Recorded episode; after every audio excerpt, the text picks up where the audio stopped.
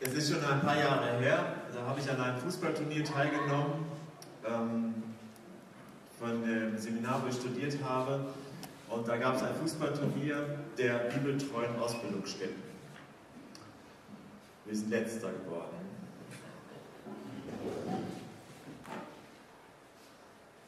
Irgendwann wurde aus diesem äh, heiligen Zirkel der bibeltreuen Ausbildungsstätten eine andere Ausbildungsstätte ausgeschlossen.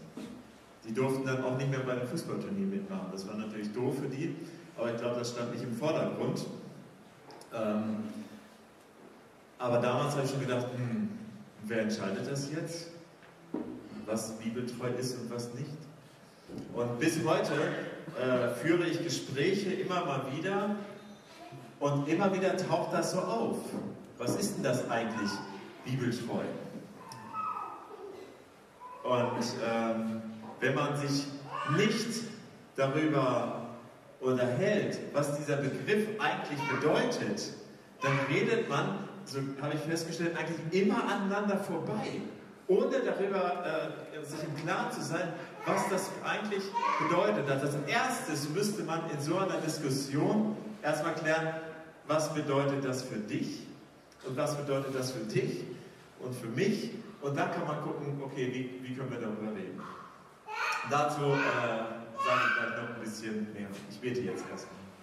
Jesus, danke für diese Musik, für die Lieder. Danke dafür, dass wir auch in dieser Musik, die eindeutig ähm, ja, die, das Lob für dich im Mittelpunkt hat, wie wir dir darin auch begegnen können. Du wohnst in diesen Liedern, können wir in der Bibel nachlesen. Und das erleben wir immer mal wieder unterschiedlich stark. Und ich danke dir dafür, dass das eine Wahrheit ist, auf die wir uns verlassen können.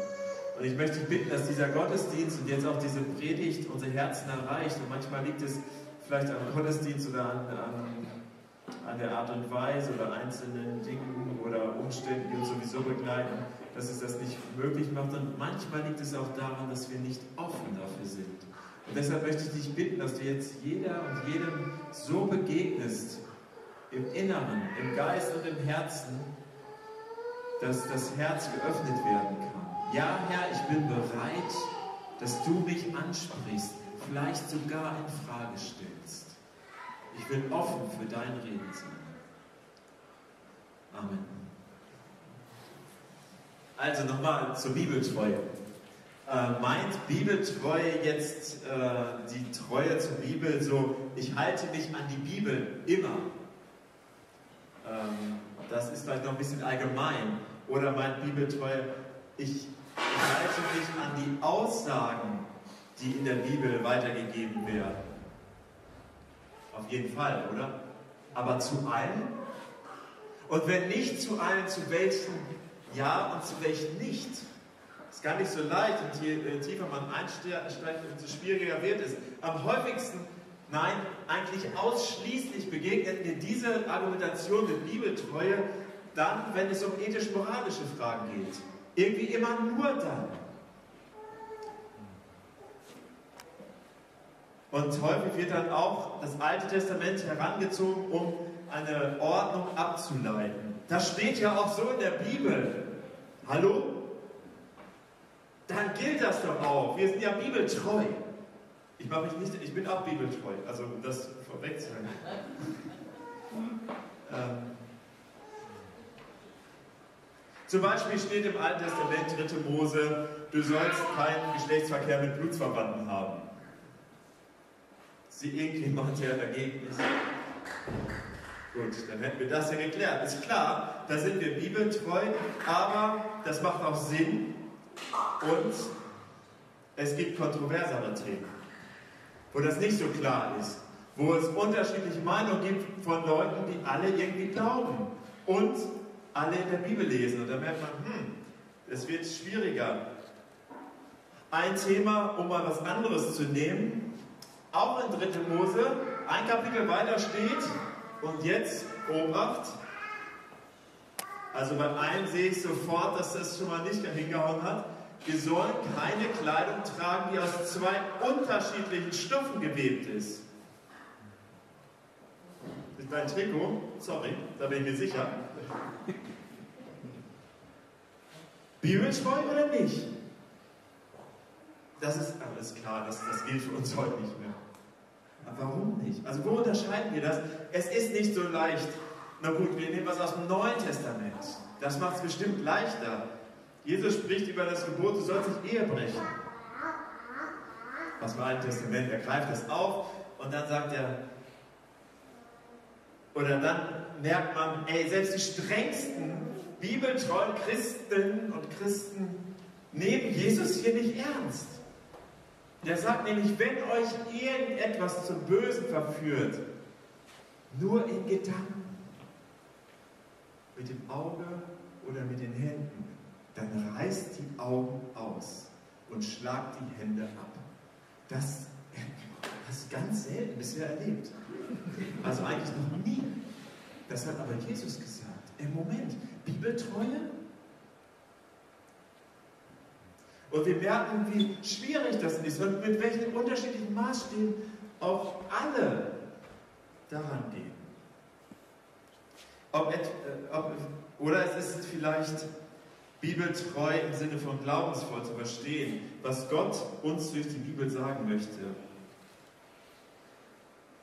Ich sehe und ich lese, was da steht, und dann nehme ich den Kontext, um das besser zu verstehen. In welcher Zeit wurde das geschrieben? Es ist immer hilfreich, den Kontext anzuschauen.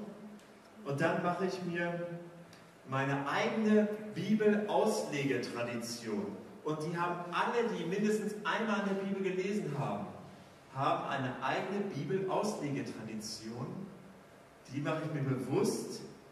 Und dann wichtiger Schritt, ich habe eben dafür gebetet, bin ich bereit, mich noch in meiner Meinung hinterfragen zu lassen? Und zwar von Gott. Nicht unbedingt von allen anderen, dann kommt man überhaupt nicht mehr zur Ruhe. Aber bin ich bereit dazu? Ich habe Standpunkte in irgendwelchen äh, Lebensbereichen.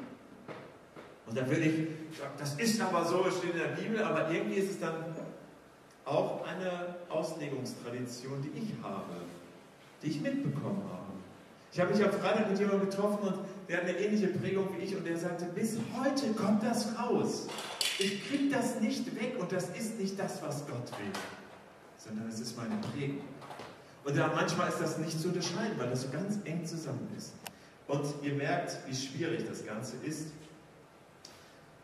Das ist eine kleine Vorgeschichte gewesen. Jetzt geht es zu Abraham. Ich sage Abraham und nicht Abraham, weil es mir doch nicht gelingt, dann immer Abraham zu sagen. Es ist dieselbe Person, es wird irgendwann Vater von vielen und Vater aller Völker. Das ist die Bedeutung. Ich sage Abraham, da wissen wir, wer gemeint ist. Das ist ganz am Anfang der Bibel. Und Abraham wird berufen. Und was wissen wir von Abraham vorher? Nichts, gar nichts. Direkt in Kapitel 11, also vorher, steht nur der Stammbaum von seinem Vater. Und da taucht der Abraham auch auf. Und das war's. In Kapitel 11, also ein Kapitel vor dem Text, den wir gelesen haben, ist der Turmbau zu Babel. Ist gut zu wissen, den Kontext zu kennen, also das, was drumherum steht. Da waren die Menschen, die sich gesagt haben, ey, wenn wir so einen Turm bauen, so hoch wie, wie Gott, wie der Himmel, dann sind wir so wie Gott. Die Leute haben Gott vergessen. Sie haben keinen Kontakt gehabt. Er hieß dann auch der unbekannte Gott. Der allmächtige Schöpfergott war der unbekannte Gott. Man hat sich eigene Götter gemacht. Und ähm, dieser Turmbau zu Babel, Babel bedeutet übrigens durcheinander, also dieses Stimmen, also bin ich auch nicht glücklich über dieses Stimmen. Wir waren sehr viel einfacher, wenn wir alle eine Sprache sprechen würden. Man bräuchte kein Französisch lernen zum Beispiel oder sowas. Oder ähm, in einer Zeit, in der sich die Menschen von Gott abgewendet haben, so sein wollten, wie Gott eigene Götter gebaut haben, angebetet haben, irgendwie die Sehnsucht hatten, ihr Herz irgendwo ranzuhängen und nichts gefunden haben. In dieser Situation beruft Gott Abraham. Ist gut zu wissen. Es gibt eine Verfilmung, die Bibel Abraham, also da geht es darum, da erzählt Abraham dann, nachdem er die Stimme Gottes gehört hatte, äh, seinem Vater Terach, also äh, heute ist wieder so ein Tag, wo man, wenn man noch auf Kindernamensuche ist, heute kommen einige. Terach zum Beispiel, wird selten in christlichen Gemeinden gebraucht. Seinen Bruder Nahor, auch ein schöner Name. Und die Frau von Nahor hieß übrigens Milka. Biblischer Name, nur mal so. Also die Schwägerin von, von Abraham hieß Milka. Ähm, und er hat dann ähm, da erzählt, in dem Film erzählte Nahor, sein Bruder und sein Vater von dem Reden Gottes. Das, was wir gelesen haben. Geh. Und dann der Nahor, der rastet aus. Der sagt dann, ähm, wie schön, wie schön, irgendwann wirst du diesen Gott vielleicht kennen. In Klammern, noch ist er unbekannt. Doch schon jetzt befiehlt er dir, alles und jedes zusammenzupacken und, und wer weiß, wohin zu ziehen. Nein, das ist doch verrückt. Und ich würde sagen, ja, das stimmt. Das ist echt verrückt. Wenn wir uns nur ansatzweise in diese Situation reindenken, dann merken wir, das ist verrückt. Das ist jedenfalls schwierig. Vielleicht können wir uns darauf einigen. Ähm, Abraham glaubt keinem Buch. Also Bibeltreu hat er nicht gehabt, es gab ja noch keine Bibel. Keine Bibel. Bibel bedeutet übrigens nur Buch, das Wort. Also, also er glaubt kein Buch, aber er hat die Stimme Gottes gehört und hält daran fest. Und diese Stimme Gottes, das Reden Gottes in ihm, das ist ihm eine Überzeugung, die so fest und so großartig ist, dass er sich darauf verlässt. Mit allen Konsequenzen. Das kennen wir vielleicht auch manchmal, oder? Dass wir etwas hören oder ich weiß nicht, ob, äh, ob Harald das, was du am Anfang erzählt hast, ich habe bisher selten die Stimme Gottes so akustisch gehört, also selten gar nicht akustisch gehört. Aber ich habe sie gehört. Das, ich erzähle euch von meinem letzten Hören auf Gottes Stimme. Wir haben bei uns in der Gemeinde, alle, die zu unserer Gemeinde gehören, wissen das, ähm, ziemlich turbulente Zeiten hinter uns. Und da wurde ich auch, ich nenne das mal so, wie ich es äh, äh, empfunden habe, attackiert. Und äh, das hat mich auch getroffen. Und am nächsten Tag, am nächsten Morgen, Samstagmorgen, schlage ich meine Bibel auf und habe dann weiter gelesen. Und ähm, nach den Seligpreisungen, Matthäus 5, und dann habe ich dort gelesen, ihr wisst, dass gesagt worden ist, Auge für Auge, für Auge Zahn für Zahn. Da war ich sehr zufrieden, als ich das gelesen habe. Ich aber sage euch, wenn Sätze von Jesus so anfangen, ist meistens anstrengend. So. Ich aber sage euch, wehrt euch nicht gegen Menschen, die euch etwas Böses antun, sondern wenn dich jemand auf die rechte Backe schlägt, dann halt ihm auch deine andere Backe hin. Wenn dich jemand verklagen will, um dein Hemd zu bekommen, dann gib ihm auch noch den Mantel dazu. Das Reden, das Reden Gottes war in diesem Fall für mich sehr, sehr klar. Du musst dich nicht um dein Recht kümmern. Du nicht, sondern das werde ich tun. Also so habe ich Gott verstanden. Das würden andere vielleicht anders jetzt auslegen. Das, das will ich gar nicht sagen, dass das grundsätzlich so ist. In dem Moment, in meiner Situation, in meinem Kontext, war das wie so eine beruhigende Hand. Nicht, nicht ausholen, sondern vertrauen. Gottes Reden war mir sehr klar. Ich brauchte keine Auslegung, kein Kommentar, das war sehr deutlich. Ich werde mich nicht verteidigen, sondern möchte es Gott überlassen. Abraham hat seine ganz persönliche, ganz persönliches Reden Gottes auch gehört. Er hat dieses, dieses ganz deutliche, das ist für dich, Abraham. Er hat ja dann an seinem Vater nicht gesagt, so, jetzt müsst ihr alle mitkommen, sondern ich werde gehen mit meinem Haus. Das waren dann alle, die zu, zu seinem Haus gehörten, wo er Verantwortung hat. Dieser Text, den wir gehört haben, verlasse dein Land, in das ich dir zeigen werde. Ich will dich segnen zweimal. Sehr persönlich das Reden Gottes hier. Letzte Woche habe ich mit jemandem gesprochen, der hat seinen Glauben verloren. Das ist eine ganz traurige Geschichte. Man fragt sich, und er selbst auch, war da überhaupt jemals Glaube? Und ich würde sagen, natürlich war da ein Glaube. So habe ich, ich es erlebt. Und er sagt, ähm, und trotzdem, obwohl ich damit eigentlich auch nichts mehr zu tun haben will, manchmal wünsche ich mir, dass ich eine ganz klare Anweisung bekomme. Ich will keine Reden Gottes, bla bla, irgendwas hören, aber manchmal würde ich mir wünschen, der nächste Schritt ist jetzt 50 cm links oder rechts, also so ganz konkrete Angaben. Wahrscheinlich so wie Abraham. Geht es euch ähnlich? Dass ihr euch das manchmal wünschen würdet in eurem Leben. Vielleicht wisst ihr gerade nicht, wie das jetzt die nächsten Schritte sein sollen. Ich würde mir wünschen, Gott sagt mir ganz genau, was mein nächster Schritt ist. Die meisten Leute sind ja nicht an Gottes Willen interessiert. Römer 12, Vers 2 kann man den nachlesen, den Willen Gottes, alles gut und vollkommen, interessiert aber keinen, sondern die meisten wollen einfach wissen, was ist der Wille Gottes für mich? Was ist mein nächster Schritt. Ich würde dann empfehlen, wenn jemand wirklich auf der Suche ist, dann liest doch mal die Bibel. Rede mit Gott. Lies die Bibel mit offenem Herzen. Lass dich in Frage stellen, sei offen dafür, dass Gott dir was zu sagen hat. Obwohl Mark Twain, der hat ja diese berühmten Bücher von Huckleberry Finn geschrieben, der hat gesagt, ich habe keine Schwierigkeit mit dem, was ich in der Bibel verstehe. Äh, nicht verstehe. Ich habe keine Schwierigkeit mit dem, was ich in der Bibel nicht verstehe. Probleme bereiten mir die Stellen, die ich verstehe. Als Jesus dem reichen Jüngling, reicher Mann, junger Mann, der sagt, oh, irgendwie habe ich noch eine Sehnsucht, weil ich nicht weiß, was nach dem Tod los ist. Ich hänge mich an Jesus, ich möchte gerne in den Himmel kommen. Und dann sagt Jesus zu ihm, geh los. Das sind die ersten Worte, geh los, folge mir nach. Und dann kommt das, verkauf alles, was du hast. Und dann komm, geh los.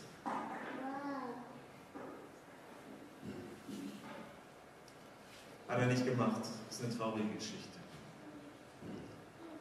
Ein Begriff im Neuen Testament für die Kirche, für Gemeinde, lautet im äh, griechischen Ekklesia. Da habt ihr bestimmt schon mal gehört, taucht manchmal auf. Ekklesia bedeutet die Herausgerufenen. Also dieses Rufen, dieses Ansprechen, geh doch, das gehört zur Gemeinde dazu, zu gehen. Und was ist unser Ruf? Was ist dein Ruf? Ich muss mal kurz die Welt retten. Das ist der Auftrag, das ist unser Ruf als Gemeinde. Mal kurz die Welt retten, ist nicht so kurz, aber das ist es. Das weiterführen, was Jesus gekommen ist, der gekommen ist, um die Welt zu retten. Zurück zu Gott zu retten. Und diesen Auftrag gibt er weiter. Wir sind herausgerufen aus allen, aus allen, von allen Menschen, das zu tun, wieder die Menschen in Verbindung mit Gott zu bringen. Winfried Gruler, wenn ihr den nicht kennt, macht das nichts, der war mal Pastor, jetzt nicht mehr. Der hat dazu geschrieben, habe ich gefunden, Glaube ist die erste Antwort auf das, was wir von Gott hören. Glauben können wir, wenn wir auf Gottes Reden achten. Aber welchen Stimmen in meinem Alltag schenke ich Aufmerksamkeit und Gehör? Welchen Stimmen in meinem Alltag schenke ich Aufmerksamkeit und Gehör? Bibeltreue bedeutet in erster Linie, sie zu lesen, dran zu bleiben, immer wieder zu lesen. Gott hat sich, also es ist kein mystisches Buch, aber Gott redet auffallend häufig durch die Bibel zu Menschen. Und wenn wir Gottes Reden hören wollen, dann wäre das auf jeden Fall schon mal ein sehr praktischer Tipp, sie zu lesen. Und ich würde da mal mit einer Treue beginnen. Ihr einen Glaubensvorsprung geben und damit rechnen, dass Gott zu mir redet. Und was kommt dann? Dann brauchen wir Mut. Jetzt passiert das also, dass ich angesprochen bin durch das, was ich in der Bibel lese. Ich spüre es als Reden Gottes. Das erlebe ich immer so, dass es mir wirklich ganz nah kommt. Und dann bedeutet es Mut darauf zu trauen, dass das wirklich hält. Dass die Seil, auf das ich gehe, wirklich hält. Dass der Boden hält. Die Beziehung hält. Ich werde mich nicht selbst rechtfertigen, sondern ich vertraue darauf, dass Gott das tut. Ich werde diesen Weg jetzt gehen in eine neue Arbeitsstelle oder einen neuen Weg oder in eine neue Stadt oder in eine neue Beziehung. Und ich will ihn nicht alleine gehen, sondern mit Gott gehen. Und deshalb bete ich und deshalb lese ich in der Bibel. Und wenn da nichts anderes kommt, dann entscheide ich mit dem Verstand, den Gott mir geschenkt hat. Und dann gehe ich. Ich vertraue darauf, dass Gott Wort hält. Mut.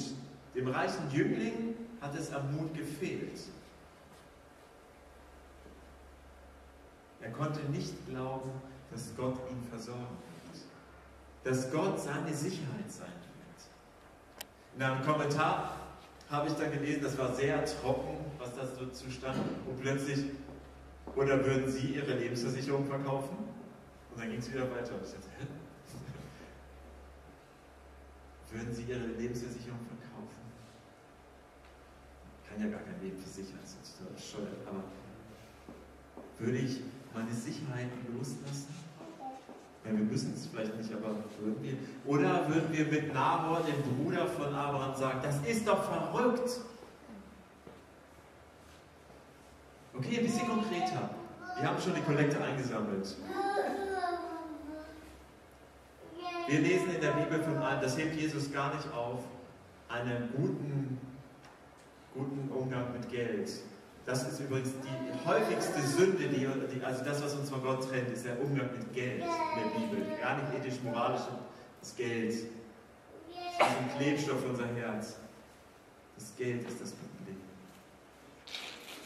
Und wenn man darüber redet, naja, so muss man das ja nicht so und äh, das muss man ja nicht so ernst nehmen und das war damals, Warum? Weil letztendlich ich nicht glaube, dass Gott mich versorgen kann? Geht es um Sicherheit?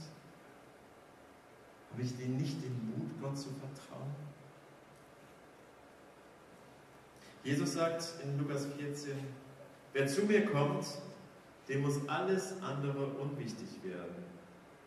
Und jetzt kommt sein Vater und seine Mutter, Frau Klammer Mann und Kinder, Brüder und Schwestern, ja sogar das eigene Leben. Sonst kann er nicht mein Jünger sein. Ups.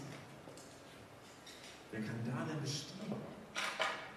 Wer kann da denn bestehen und sagen, ja klar, mir ist das alles egal, kann Gott alles haben.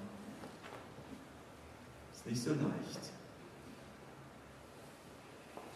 Mut zu haben, loszulassen und Gott nachzufolgen, wenn ich merke, die Dinge und auch Menschen trennen mich eigentlich von Gott.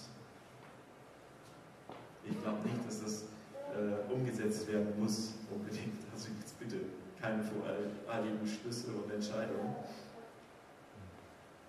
Es zeigt nur die Priorität. Als erstes geht es darum, dass ich Gott folgen möchte. Beziehung zu ihm eine Treue zu Gott haben möchte. Und dann der letzte Vers hatte gelesen, und Abraham ging los, wie der Herr es ihm befohlen hatte. Ganz schön mutig. Der hat alles hinter sich gelassen, seine ganzen Bequemlichkeiten und dann auf den Weg machen. Das waren viele Leute wahrscheinlich mit seinem ganzen Gefolge. Und trotzdem, ich finde Camping schon anstrengend. Aber so eine Flucht. Und Sarah, Wahrscheinlich kam sie, so habe ich das in so einer, so, ähm, so einer Geschichte gelesen, und sie kam zu Abraham völlig aufgelöst, die verstand die Welt nicht mehr. Wie kann Gott verlangen, so ins Ungewisse zu ziehen? Das ist doch total modern, so über Gott zu reden, oder? Das kann doch nicht sein, dass Gott das wirklich von uns möchte. Das ist doch logisch, dass das nicht mehr so sein kann. Sarah vertraut ihrem Mann und damit auch Gottes Ruf. Sie legt nicht ihren Maßstab an Gottes Handeln an. Und Gott schenkt auch eine klare Motivation, die heißt, bei Gott Segen. Das sind gute Worte. Wenn du mir vertraust, dann wird es dir gut gehen. Sehr gut sogar. Dann wirst du zum Segen, also sehr gut für die ganze Menschheit werden, Abraham. Die wollen alle gerade nichts von mir wissen. Und deshalb nehme ich dich, Abraham, als Erstling. Später wird er ja auch Vater des Glaubens genannt. Und die Segensverheißung, die Gott Abrahams Leben gibt, die hat für ihn eine Lebensbedeutung, lebenswichtige Bedeutung. Es geht um Segen für ihn und den Segen durch ihn. Er spricht die guten, ermutigenden und lebensfördernden Worte. Er schafft die Ereignisse und Umstände, die das Leben bereichern und wichtig machen. Es war nicht gleich alles gut. Die mussten dann auch fliehen nach Ägypten und hatten reichlich Schwierigkeiten. Es war nicht alles sofort super, aber am Ende schon. Sie hatten keine Geduld, darauf zu warten, dass Gott sein Versprechen einlöst und es ein großes Volk aus ihm entstehen würde, also leiblich. Und dann wollten sie ein bisschen nachhelfen mit der Magd. Gott zu folgen, treu zu sein, braucht Geduld und Gottvertrauen. Und konkret möchte ich euch nochmal einladen, mit offenem Herzen die Bibel zu lesen, das am besten in einer Gemeinschaft zu tun. Ich weiß, dass das ist bei ganz unterschiedlich ähm, bei den Leuten ist mit Hauskreisen, wo man sich zusammen trifft, um in der Bibel zu lesen, zu beten, das Leben zu teilen. Manche haben ungute Erfahrungen gemacht. Ja, das ist so mit Menschen. Immer wenn Menschen zusammenkommen, gibt es ungute Erfahrungen. Nicht nur zum Glück, aber auch immer wieder. Aber dieser Kreis, ein Kreis, in dem man zusammen die Bibel liest und wie darüber redet, wie Gott redet und wer da gemeinsam hört, den brauche ich für mein Leben und dem sollte ich immer wieder auch eine Chance geben. Also sei mutig, Gott geht mit und wir als Gemeinde, ja, wir müssen nochmal die Welt retten. Menschen im Auge haben, die Jesus noch nicht kennen, die die Beziehung vielleicht verloren haben. Lass uns Botschafterinnen und Botschafter sein, Retter und Retterinnen und vor allem Segen für die Menschen, die um uns herum sind.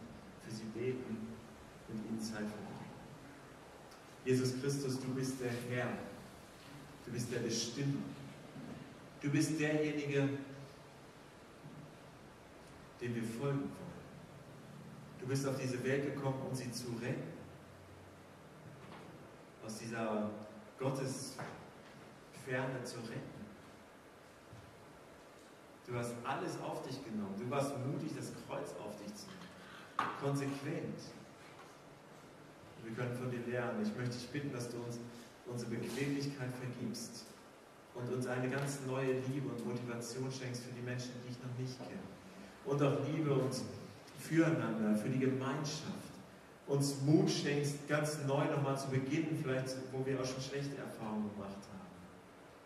Vielleicht auch ganz neuen Mut fürs Gebet, was wir vorhin schon gehört haben, jetzt in den Sommerferien mal uns darauf einzulassen. Und lass uns vor allem treu bei dir bleiben